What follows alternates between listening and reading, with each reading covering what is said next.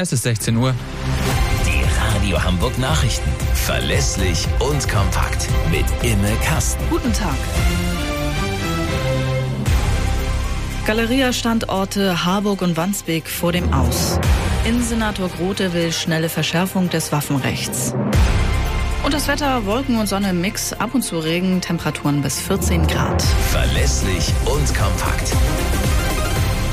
Kahlschlag bei der seit Jahren angeschlagenen Warenhauskette Galeria Karstadt Kaufhof. Über 50 Häuser in Deutschland sollen geschlossen werden. Das teilte der Betriebsrat mit. In Hamburg betrifft das zwei der noch fünf verbliebenen Standorte, nämlich Harburg und Wandsbek. Zum 30. Juni soll Schluss sein. Rund 180 Beschäftigte sind hier in Hamburg betroffen. Bundesweit droht 5000 Beschäftigten der Jobverlust. Das Unternehmen selbst hat sich bisher noch nicht geäußert. Nach der Amok-Tat in Großborstel mit acht Toten will Bundesinnenministerin Faeser das Waffenrecht so schnell wie möglich verschärfen. Man könne jetzt nicht einfach zur Tagesordnung übergehen, sagte sie bei einem SPD-Innenministertreffen.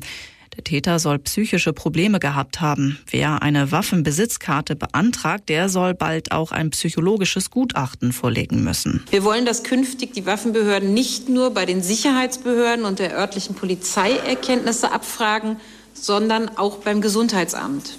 Wenn Gesundheitsämter Informationen dazu haben, dass sie von einem Menschen mit einer schweren psychischen Krankheit eine Gefahr für andere Menschen sehen und davon ausgehen, dann müssen sie diese Informationen künftig an die Waffenbehörden übermitteln.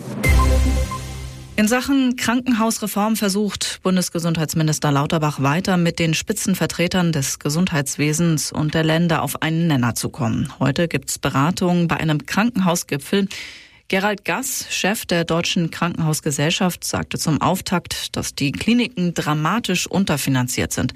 Und weiter sagt er, unser Problem sind die über viele, viele Jahre fehlenden Investitionsmittel der Länder, die verhindert haben, dass wir in einer modernen Infrastruktur personalschonend mit attraktiven Arbeitsplätzen arbeiten, die da verhindert haben, dass es in der Vergangenheit zu Fusionen gekommen ist, zu Standortveränderungen gekommen ist. Das sind unsere Probleme.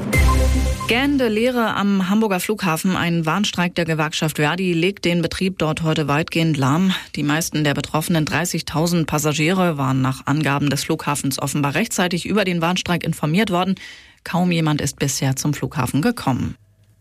Das waren die Nachrichten aus Hamburg, Deutschland und der Welt.